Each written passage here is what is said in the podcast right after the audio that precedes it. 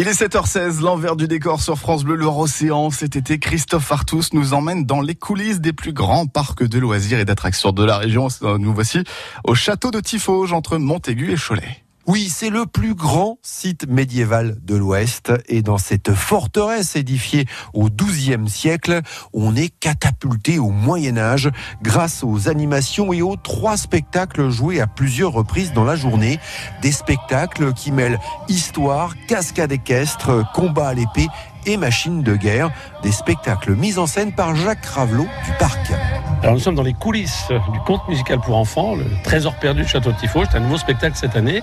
C'est l'histoire de l'architecture du château, mais au travers de deux gamins qui cherchent un trésor dans le château, dans, dans les différentes époques où le château a eu une importance sur le plan architectural. Ce qui fait que euh, voilà, c'est une remontée dans le temps. Alors c'est deux frères qui se retrouvent tantôt à l'époque des moines du XIIe siècle, tantôt à l'époque de Gilles de Rais, tantôt à l'époque des protestants, tantôt à l'époque euh, de Richelieu, pour découvrir un trésor qui en fait n'existe pas.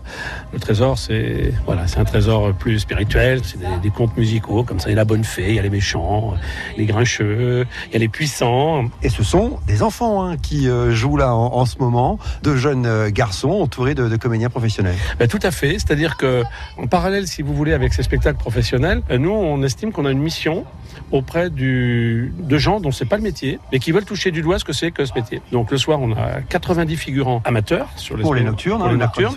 Et là, pour le spectacle pour enfants, eh bien, on a pris quatre enfants du pays, ils sont de Tifauge, de la Bruffière, ils sont du coin, mais ils aiment le théâtre. Ils ont 10 euh, ans, 9 ans, 12 ans et 13, je crois.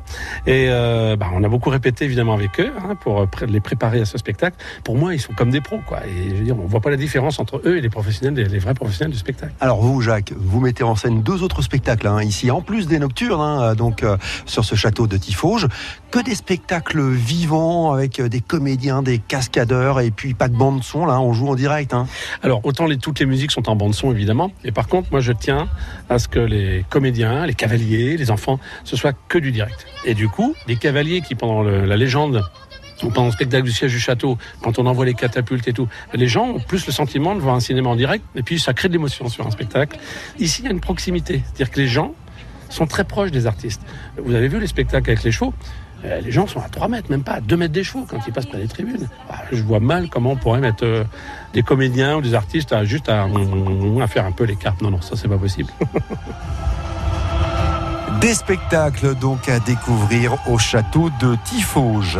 La semaine prochaine, dans l'envers du décor, changement d'univers, direction l'aquarium Sealand sur l'île de Noirmoutier. L'envers du décor, c'est aussi en vidéo sur euh, francebleu.fr avec les machines de guerre médiévales de ce château de Tifauge.